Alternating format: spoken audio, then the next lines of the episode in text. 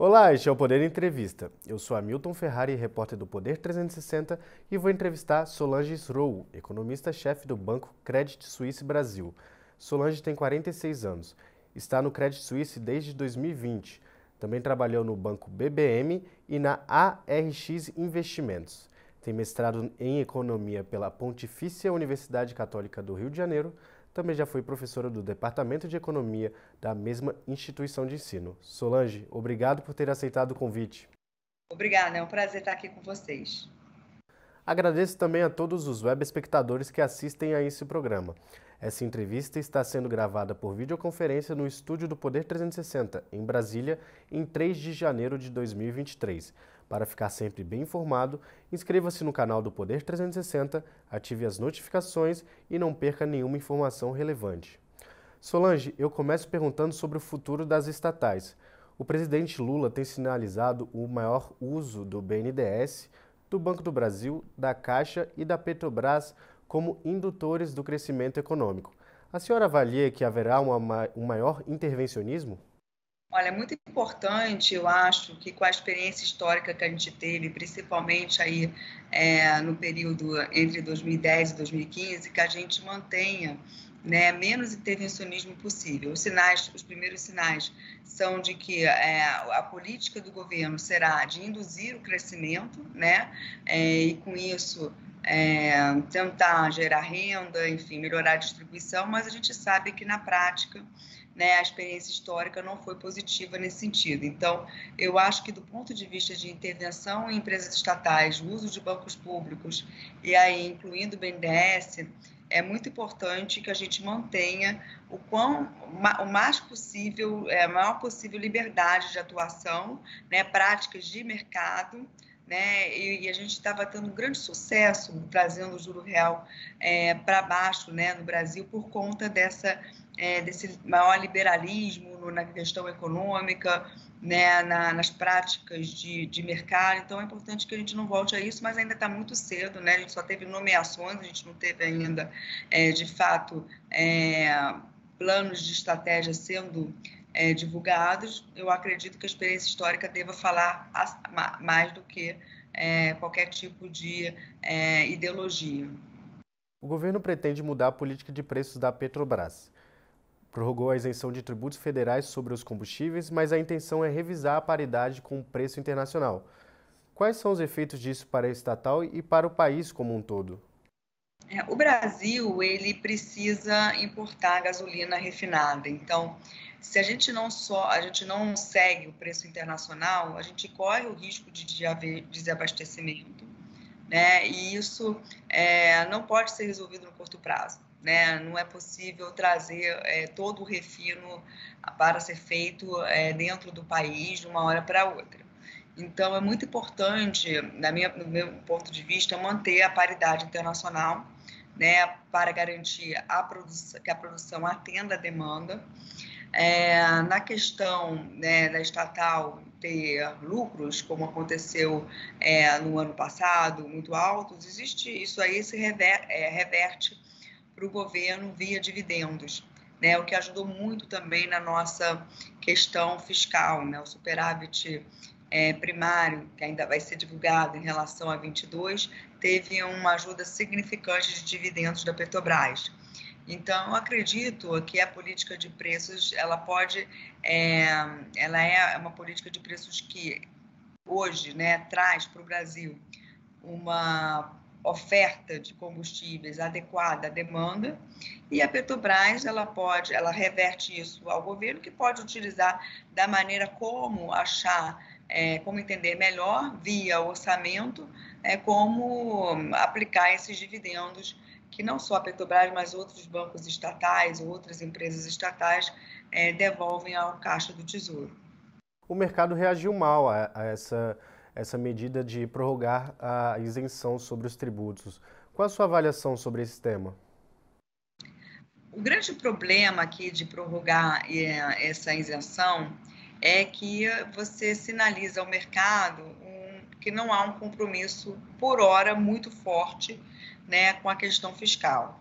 A gente, o Congresso passou, né, o Brasil aprovou uma PEC é a PEC da transição, que amplia os gastos para o ano de 2023 em torno de 170 bi, 1,7% do PIB.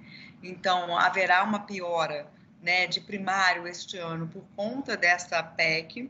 E aí, uma sinalização importante seria que essa piora não fosse tão grande quanto os 170 bi. Né? Se a gente voltasse com a oneração do, do PIS/COFINS sobre combustíveis, isso poderia gerar uma arrecadação aí em torno de 50 bi. Não é suficiente para pagar a PEC, mas é uma parcela relevante. Ao prorrogar né, essa isenção é, em prol de manter a inflação mais baixa, a sinalização quanto à responsabilidade fiscal fica também adiada. Né? E como no Brasil muitas das coisas que são é, temporárias acabam virando permanentes, então o mercado tem que embutir um risco de não haver essa volta de, de PIS/COFINS sobre combustíveis por um bom período. É, e eu acho que isso realmente tem trazido essa preocupação, né, feita a curva de juros é, subir bastante, né, ter efeito na bolsa de valores, ter efeito em, em depreciar o câmbio, a falta de sinalização de compromisso fiscal. No mercado de crédito, qual é a principal preocupação do uso dos bancos públicos para fomentar a atividade econômica? Senhora avalia que há riscos de desequilíbrios? É, o grande problema de, de utilização do crédito subsidiado, né, porque quando a gente fala créditos via bancos públicos, entende-se que será um crédito subsidiado, abaixo, que, que é um crédito fornecido abaixo é, das taxas de juros de mercado, Existem dois problemas aqui. O primeiro é que esse subsídio algum dia é pago. Né? Então, a gente teve também, de novo, a mesma experiência aí, é, fortemente utilizada, né? o crédito subsidiado entre 2010 e 2015, e a conta foi paga né, no orçamento dos anos seguintes. Então, primeiro, existe um, um risco fiscal embutido no uso do crédito subsidiado para é, o mercado de crédito como um todo, quando você tem uma proporção dele, né, do mercado que empresta taxas subsidiadas, acaba que é, as taxas de juros né, que o Banco Central fixa para controlar a demanda é, precisa ser mais alta do que seria num, num, num equilíbrio onde não houvesse subsídio. Né? Então, a gente costuma dizer que é, a política monetária perde eficiência, porque ao tentar controlar a demanda, se uma parte do mercado de crédito está fora desse controle né, de juros de mercado, uma parte e usa o crédito subsidiado, o Banco Central, para controlar a inflação, precisa praticar juros mais elevados. Então, na prática, você tem uma, uma incerteza fiscal por conta do tamanho desses subsídios e uma menor eficiência do, da política monetária. Ambos trazem juros de longo prazo mais altos né, para o Brasil. Não tem certeza fiscal quanto à perda de eficiência da política monetária. Na primeira semana de mandato, Lula revogou medidas que avançavam com a privatização da Petrobras, Pressal Petróleo, Correios e Conab. É, na sua opinião, essas ações indicam que o PT tentará adotar um tom de maior controle estatal na economia? Então, a questão da privatização é uma questão crucial, porque o Brasil precisa aumentar o seu produto potencial. Né? A gente reclama muito que o Brasil cresce pouco. É, e, na verdade, para isso precisa de investimentos. Investimentos, é e somos um país que não temos grande poupança doméstica. Então, precisamos atrair o investimento né, privado e o investimento é, externo.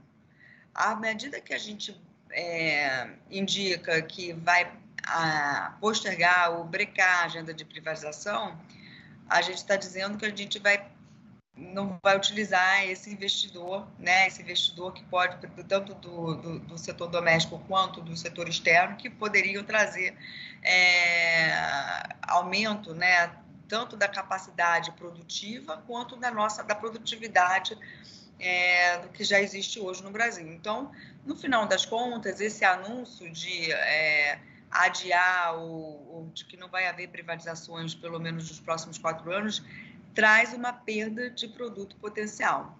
Não é só uma questão de intervencionismo, mas a gente está abdicando né, de trazer investimento para o Brasil, justamente no momento em que a gente está preocupado em aumentar o crescimento. Então, eu, eu acho contraditório né, a gente tentar afastar o investimento privado quando se tem como objetivo aumentar o crescimento do PIB. Como a senhora avalia os primeiros dias de Lula do ponto de vista econômico? A senhora avalia que o governo Lula pode adotar uma política econômica que pode ser criticada tanto quanto foi o de Dilma Rousseff ou devemos esperar uma postura mais moderada? Então, a gente começou 2023 com uma PEC né, da transição já aprovada, que pede uma licença para gastar né, de em torno, como eu falei, de 1,7% do PIB. É um valor substancial para um país como o Brasil, que tem uma dívida PIB ainda bastante elevada comparada aos nossos pares e que está com juros reais aí, né, muito altos, em torno de 6, 7% é, para todos os prazos né, que a gente possa é, ter em vista aí, pelo menos para os próximos 10, 30, 50 anos, estamos aí com taxas de juros reais muito altas. Então, a gente começa 2023 já com um buraco muito alto e com um desafio muito forte, que é o desafio de trazer âncora fiscal. Né? O teto de gastos ele tem data para acabar nessa PEG de transição e a gente tem uma incerteza muito, muito grande do que, que vai substituir o teto de gastos. Então, eu acho que o direcionamento que vai ser dado para a economia, né, a agenda econômica, quais são as prioridades dos seis primeiros meses do próximo governo. A gente vai descobrir isso né, agora que estamos com os ministros nomeados e mais e daqui a um pouco, quando já tivermos aí a eleição da, é, da presidência da Câmara e do Senado endereçados. Aí eu acho que vai ser muito importante deixar claro que a responsabilidade fiscal é o compromisso número um. Não porque é, a gente exige né, uma responsabilidade per se, porque se a responsabilidade fiscal não for o objetivo número um, dado o rombo que já existe programado para 2023, a incerteza enorme que existe para os anos pós-2023, que a gente não sabe qual é o arcabouço fiscal, vamos voltar ao ponto: o juro real vai continuar alto. E se o juro real continuar alto, eu tenho assim absoluta certeza que é, o Brasil não vai crescer. Né? Pode ter subsídios, pode ter é, mais intervencionismo. O Brasil não vai crescer de forma sustentável. Então, o direcionamento precisa ir nessa direção. É, a gente ainda não teve o começo das discussões sobre reformas, sobre qual, qual vai ser o arcabouço. O, o, novo ministro da Economia, inclusive, disse que é, hoje, né, numa entrevista, que em abril irá discutir com o Congresso a reforma tributária e o novo arcabouço. E aí a gente vai, né, à medida que o tempo vai passando, a gente vai vendo exatamente se o direcionamento vai ser o direcionamento de mais gastos sem é, fontes de financiamento e sem preocupação com sustentabilidade da dívida, ou se a gente vai trazer alguma âncora de volta. Enquanto isso, a incerteza é muito grande, então não é por outro motivo que a gente está vendo os preços dos ativos é, se mexerem bastante no mercado, né? Para pior, é claro, a gente está vendo um prêmio de risco é, subindo, tanto na curva de juros, quanto no mercado de ações, que é um mercado importante para financiamento de empresas, tanto na, na questão do câmbio, e isso vai impactar a economia. Então, é importante que o o timing, né, a, o momento dessa revelação de qual vai ser a agenda do Brasil para né, tentarmos trazer de volta essa âncora não, não seja um time muito longo, né, um tempo muito longo, porque isso vai acabar gerando é, impactos negativos na economia. Juro real alto implica menos crescimento e a gente sabe que incerteza fiscal aumenta as expectativas de inflação, gera depreciação de câmbio, isso acaba gerando aumento na própria inflação corrente. Eu ia perguntar exatamente sobre isso, né? O governo terá uma autorização para gastar 170 bilhões acima do teto de gastos, né? E eh, a gente vai ter superávit, o governo vai ter superávit em 2022, mas há uma expectativa de, de déficit primário em 2023. O que, que esperar dessa, dessa situação fiscal do Brasil a partir de 2023? Então, acho que a gente tem que primeiro pensar o seguinte: antes mesmo dessa PEC ser aprovada, né, o Brasil, pelo nível de dívida que a gente tem, pela taxa de juros que a gente pratica, né, e pelo crescimento potencial do Brasil, a gente precisava de um ajuste de cerca de 2% do PIB para estabilizar a dívida PIB. Então, a gente já estava numa situação de precisar de um ajuste fiscal. Né? Por mais que a gente esteja fazendo primário esse ano, a gente não sabe o número ainda, e fez primário ano, que vem, ano passado, esse primário não é suficiente para estabilizar a dívida. A gente calcula que era necessário uma, um ajuste fiscal da ordem de 2% do PIB. O que a gente aprovou né, no finalzinho do ano passado foi um gasto maior ainda, em torno de 1,7% do PIB. Então, a gente está precisando fazer um ajuste fiscal agora para estabilizar a dívida PIB em torno de 3,5, 4 pontos do PIB. É um ajuste muito grande, que, claro, ninguém imagina que possa ser feito em um ano, mas se não houver sinalização de que a gente vai conseguir gerar um superávites primários da ordem né, que, que tragam nos próximos anos, e aí esses próximos anos é um ponto de interrogação, porque gente, isso depende das condições de mercado, quanto tempo o mercado vai tolerar não ter esse ajuste de 4%, 4 pontos do PIB. Então, é necessário uma sinalização de que vamos fazer primários que vão trazer um ajuste total ao longo de algum número de anos, que eu não sei precisar, da ordem de 4 pontos percentuais do PIB. É muita coisa. Então, o que, que o governo precisa mostrar, esse novo governo? É claro que é uma redução de gasto e um aumento na carga tributária, porque só redução de gasto não vai trazer quatro pontos do PIB, nem aumento de carga tributária vai trazer quatro pontos do PIB. É uma combinação das duas coisas, num prazo né, que o mercado entenda como ok. Quando eu falo mercado, não, são só, não é só o mercado doméstico, isso depende muito do cenário internacional. Né? Uma coisa é você fazer um ajuste de quatro pontos do PIB com uma taxa de Fed Fund, uma taxa de juros americanas próxima de 5, outra coisa é você fazer com a taxa de juros americanas em torno de 1. Um. Então, eu acho que as condições de mercado né, vão avaliar é, o tempo necessário para esse ajuste, mas o ajuste precisa ser feito.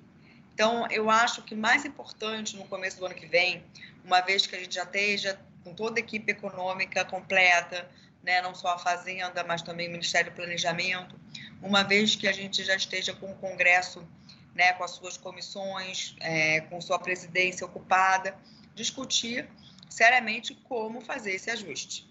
Não pode ser só aumento de carga tributária, porque isso não é suficiente, né? não, é, não, é, não é razoável pensar que a gente vai aumentar a nossa carga tributária em quatro pontos do PIB.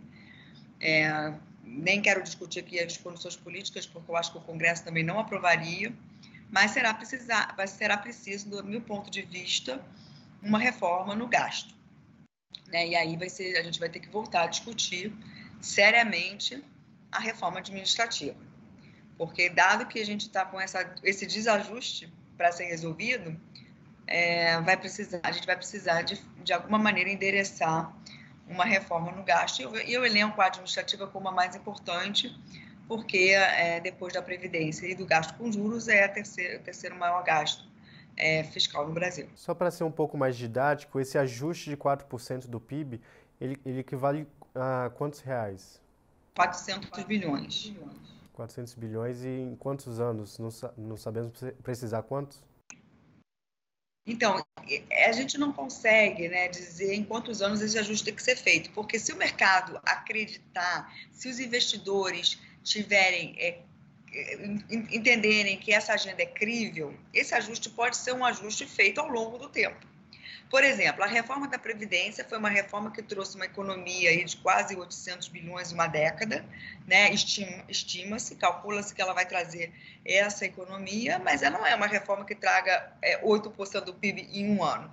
Mas quando o mercado viu que a agenda estava andando, né, que a reforma da Previdência era uma reforma que trazia é, um equilíbrio maior para as contas públicas, não que ela fosse suficiente, mas trazia, o mercado esperou a reforma da Previdência ser feita e ansiou para o conjunto de outras reformas que ficaram para depois, como no caso administrativo. Então, esse ajuste ele depende da credibilidade que tem o governo, da credibilidade que tem a agenda como um todo. Não é só uma reforma, um ajuste é um conjunto de reformas, um conjunto de ajustes que vão trazer esse quatro, esses quatro pontos do PIB. Então, por exemplo, uma reforma administrativa bem feita, que traga uma expectativa de economia, vamos dizer que uma economia de quatro pontos do PIB é, tem, tem estimativas para tudo. Ela não precisa ser entregue em um ano, ou seja, essa economia não tem que vir em um ano, ela pode vir em uma década. contanto que o conjunto de políticas indiquem que o caminho é um caminho de responsabilidade. Né? E aqui a gente está falando muito de responsabilidade fiscal. É claro que eu entendo que existe a necessidade de ter responsabilidade social. A responsabilidade social está posta, né? existe um programa já colocado no Auxílio Brasil, que é um gasto muito acima do que era o Bolsa Família. Agora a gente precisa trazer a responsabilidade fiscal. E o tempo, só mesmo as condições de mercado e a credibilidade do governo é que dirão é, qual, é esse, qual é esse período né, aceitável. Haddad vai propor um arcabouço fiscal que vai mudar o teto de gastos. A regra que está em vigor foi chamada de estupidez pelo presidente Lula. E pergunto: o teto de gastos foi benéfico? A senhora avalia que o governo será capaz de criar uma legislação mais eficiente? Olha, o teto de gastos foi a regra fiscal mais eficiente que o Brasil teve até esse momento. Porque todas as outras regras que a gente teve no passado, principalmente as metas de primário, né, metas de superávit primários, elas não foram não são críveis. Por que elas não são críveis? Ou por que elas não foram críveis? Elas foram críveis só num determinado momento. Porque a regra de primário, ela depende muito da arrecadação. E como eu disse, a arrecadação, ela depende de fatores cíclicos. Ela tem fatores estruturais, mas depende de fatores cíclicos. Então, se a gente tem uma regra que depende de fatores exógenos, que estão fora do controle do governo, né? Qual vai ser o preço da energia elétrica? Qual vai ser o preço do, do, da gasolina internacional? Qual vai ser o preço do minério, da soja? Está fora do controle. Então, é, uma coisa é fazer meta de primário, né? Quando a China está crescendo 10%, a gente está entrando num boom de commodities estrutural. Outra coisa é a gente tentar fazer regra de primário no momento onde é, o próprio FMI né, estima ou, ou prevê que ano que vem, que esse ano, desculpa, é, tem 30% da economia global deve entrar em recessão. Então, a regra de primário, eu acho que é uma regra que ela só funciona em determinados momentos, né, nos momentos de boom, e por isso é muito difícil de ser crível. A regra do teto foi mais eficiente porque ela está totalmente sob o controle do governo. A despesa, ela é de controle do executivo, né, em parte do legislativo. Né? Então, eu acho que a grande questão do teto, por que aparentemente ele falhou e aparentemente eu uso porque eu não acho que o teto falhou, o que falhou foram as reformas que não foram feitas para fazer o teto funcionar por mais tempo. Né? A gente aprovou a reforma previdenciária, né? o maior gasto do governo é, é com pensão, então a gente aprovou a reforma é, previdenciária, mas a gente não cuidou das, dos demais gastos. E aí o teto começou a parecer é, insustentável, porque as despesas discricionárias, né, os investimentos, tiveram que ir para um valor muito baixo para conseguir pagar as contas dos demais gastos que não foram reformados. Então, de novo, eu acho que não existe regra melhor para o Brasil que uma regra sobre despesa. Se o teto tem que ser reformulado, né, porque ele é muito rígido, ele só é reajustado pela inflação, precisa ter um, um reajuste pelo menos de algum fator real, meio por cento real, um por cento real. Isso pode ser discutido. Inclusive, a gente tem várias propostas, né, já foram colocadas tanto do governo passado quanto do, de economistas né, renomados, propondo mudanças no teto de gastos, o teto que seja um teto que, que seja é, vinculado de alguma maneira à relação dívida-PIB, então, vamos discutir uma nova regra de despesa, mas eu acho que se a gente abandonar a regra de despesa né, totalmente e focar numa regra de primários, de resultados primários, corre o risco dessa regra rapidamente ser vista como não crível né, e, e não, tra não, não trazer o que é fundamental de uma regra, que é justamente a previsibilidade e a âncora né, fiscal que faz com que os agentes acreditem que a dívida PIB do país não vai explodir, né? não vai completamente entrar numa trajetória é, crescente eterna. Antes das eleições do, do Lula, antes da eleição do Lula, o mercado esperava que a Selic, a taxa básica de juros, terminaria o ano em 11,25, falo de 2023. Hoje as apostas indicam, indicam a Selic em 12,25. Na sua projeção, quanto será a queda de juros e para qual patamar é, neste ano? Hoje a nossa projeção é de que não vai haver queda de juros esse ano. A gente não vê espaço para um afrouxamento monetário. A gente está vendo hoje, uma, a gente prevê uma inflação esse ano de 5,8, que é uma inflação bem acima é, da meta, inclusive do topo da meta. Ano que vem a gente prevê uma inflação de 4%, então não vejo espaço para cair juros. O espaço haveria né, se a gente tivesse é, hoje uma incerteza fiscal muito menor. Porque aí, né, apesar de a gente ter uma previsão alta de inflação, a gente espera que a economia desacelere. E à medida que a economia desacelera, né, justamente porque o juro real está muito alto, espera-se que essa inflação vai cedendo e o Banco Central poderia começar o afrouxamento monetário olhando 2024, 2025, né? Porque essa inflação não estaria sobre risco. Hoje esse espaço acabou porque a inflação de 2024 e 2025 está em risco.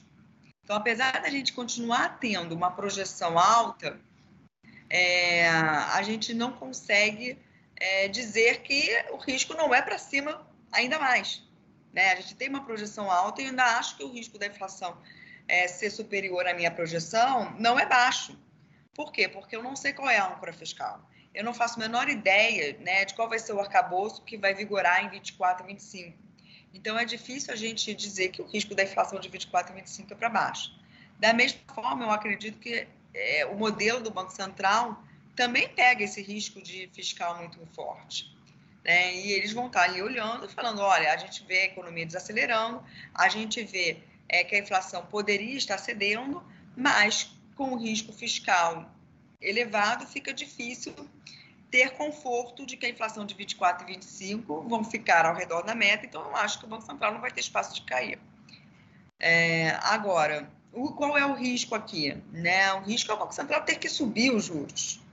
Né? O risco é o, o, as inflações esperadas de 24, 25, 26 continuarem subindo da forma como elas têm subido.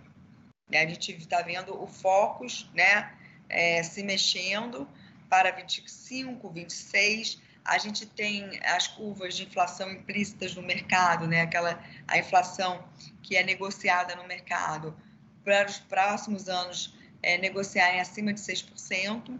Então, qual é o risco? O risco é o Banco Central é, entender que é, a inflação é, vai ficar muito longe da meta, por conta da questão fiscal e ter que subir os juros. E a Selic mais cara é, encarece também a dívida pública. O que, que a gente pode esperar do futuro do endividamento? Certamente a Selic afeta a dívida pública. Agora, eu acho que aqui existe um, um problema de avaliação de alguns agentes. A curva de juros, né, que, que é a curva que baliza as colocações de títulos do Tesouro Nacional, elas não são definidas pelo Copom. Né? O Copom define a Selic, mas o custo da dívida é impactado pela curva de juros, né? porque o governo federal ele vende títulos de diferentes maturidades e a curva de juros é dada pelas condições de mercado, que são bastante afetadas pela questão fiscal. Então, eu entendo, claro, que se o Banco Central sobe o Selic, tem 40% da dívida que é indexada à taxa de curto prazo, vai ter um impacto fiscal importante. Mas mesmo que não ocorra esse aumento da Selic, o impacto dos juros altos de mercado vai trazer é, um, um, aumento do endividamento, vai trazer um aumento da dívida PIB. Então, o problema não está no Banco Central, o problema está aqui na questão fiscal, que implica condições de mercados mais, é, de taxas de juros mais altas, um custo de financiamento do Tesouro maior e que podem acabar levando o Banco Central a subir juros, né? E que pode acabar levando, no final das contas, uma dívida PIB muito maior. Então, a questão do endividamento, ela tem que ser vista do, do ponto de, ela tem que ser analisada do ponto de vista da política fiscal. A política fiscal hoje e a perspectiva para o futuro trazem um aumento do prêmio de risco e um aumento da chance da dívida PIB subir fortemente nos próximos anos. É, ao subir os juros, o Banco Central vai acabar contribuindo para um maior endividamento, mas nesse ponto ele não tem o que fazer. É, a política fiscal está fora do controle. O Banco Central tem que olhar a meta de inflação e ele vai precisar, se ele precisar subir juros, ele tem que fazer o seu papel, já que ele é autônomo. Então, eu prefiro falar do impacto da alta de juros na, na, no endividamento, na trajetória fiscal, entendendo o que está por trás dessa alta de juros. Né? É uma a alta da Selic, obviamente, deve estar por trás o aumento da inflação, mas a estrutura a termo toda ela é impactada pela política monetária e pela política fiscal também.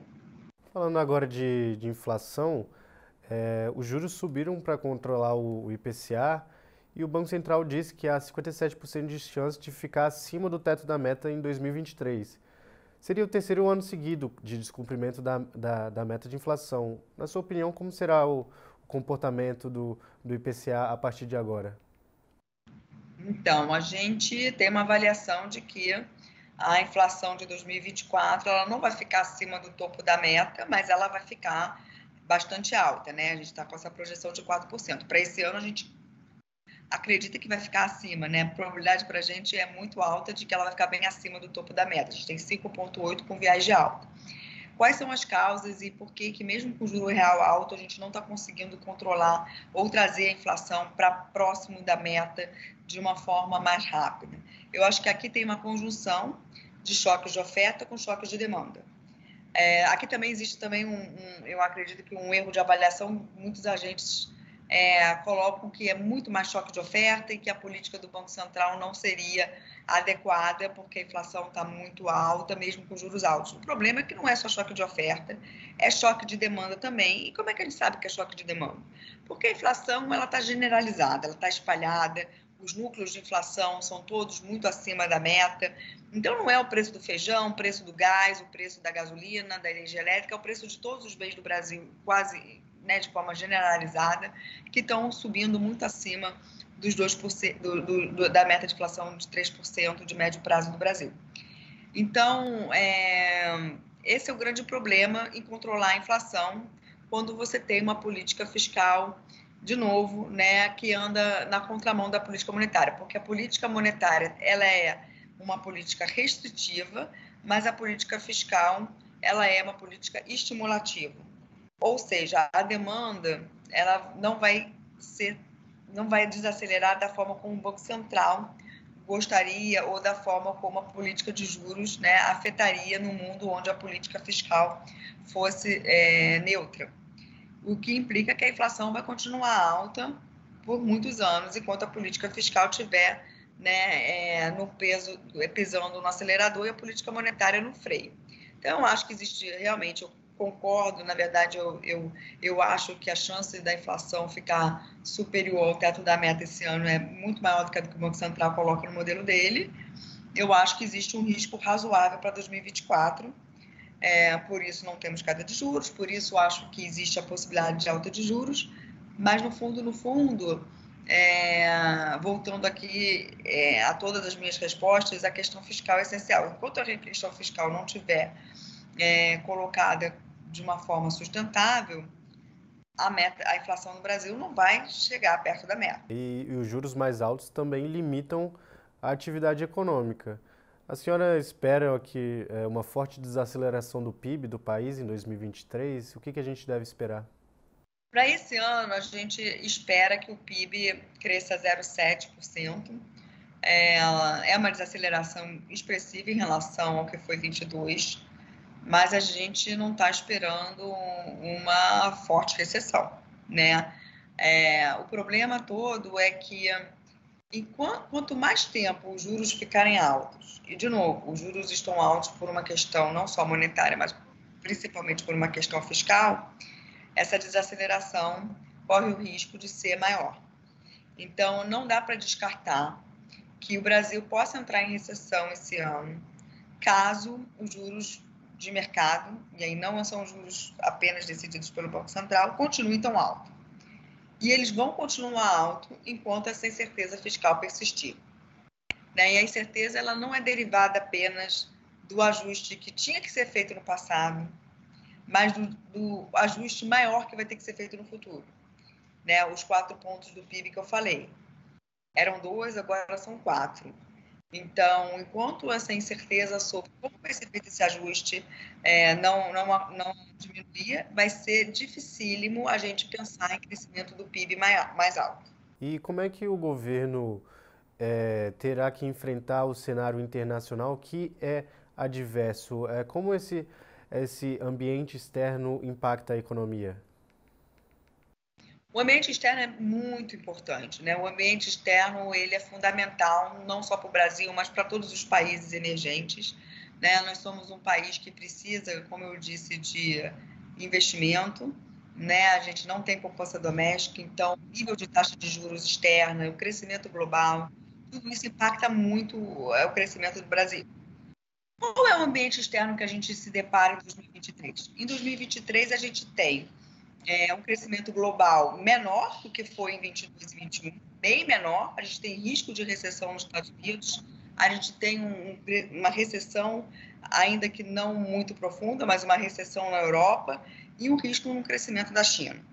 Então, é, é um ambiente internacional mais adverso. Fora isso, a inflação é, global ela tem caído, mas ela ainda está no nível muito alto. Né? E os bancos centrais mais importantes do mundo principalmente o Fed, tem dito que vão manter esses juros por um período longo. Então, você tem juros globais mais altos, crescimento global menor. É um ambiente mais adverso.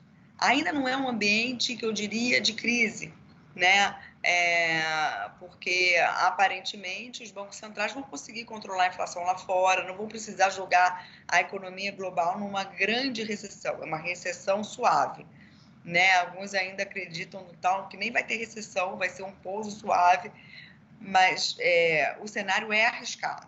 Então, o Brasil não pode contar com o benefício de um crescimento global alto ou de liquidez internacional abundante em 23 e também não pode contar em 24. Ainda que a crise não esteja ocorrendo agora, a gente não esteja numa crise global, o ambiente não é um ambiente favorável né? Então é preciso fazer o dever de casa. E aí o nosso primeiro dever de casa é justamente resolver todo esse embrólio de qual vai ser a nossa âncora fiscal futura. E chega ao final essa edição do Poder Entrevista. Em nome do jornal digital Poder 360, eu agradeço a Solange Stroll pela participação. Obrigado. Muito obrigada, o prazer foi todo meu. Agradeço também a todos os web espectadores que assistiram a esse programa. Essa entrevista foi gravada por videoconferência no estúdio do Poder 360 em Brasília, em 3 de janeiro de 2023. Para ficar sempre bem informado, inscreva-se no canal do Poder 360, ative as notificações e não perca nenhuma informação relevante. Muito obrigado e até a próxima!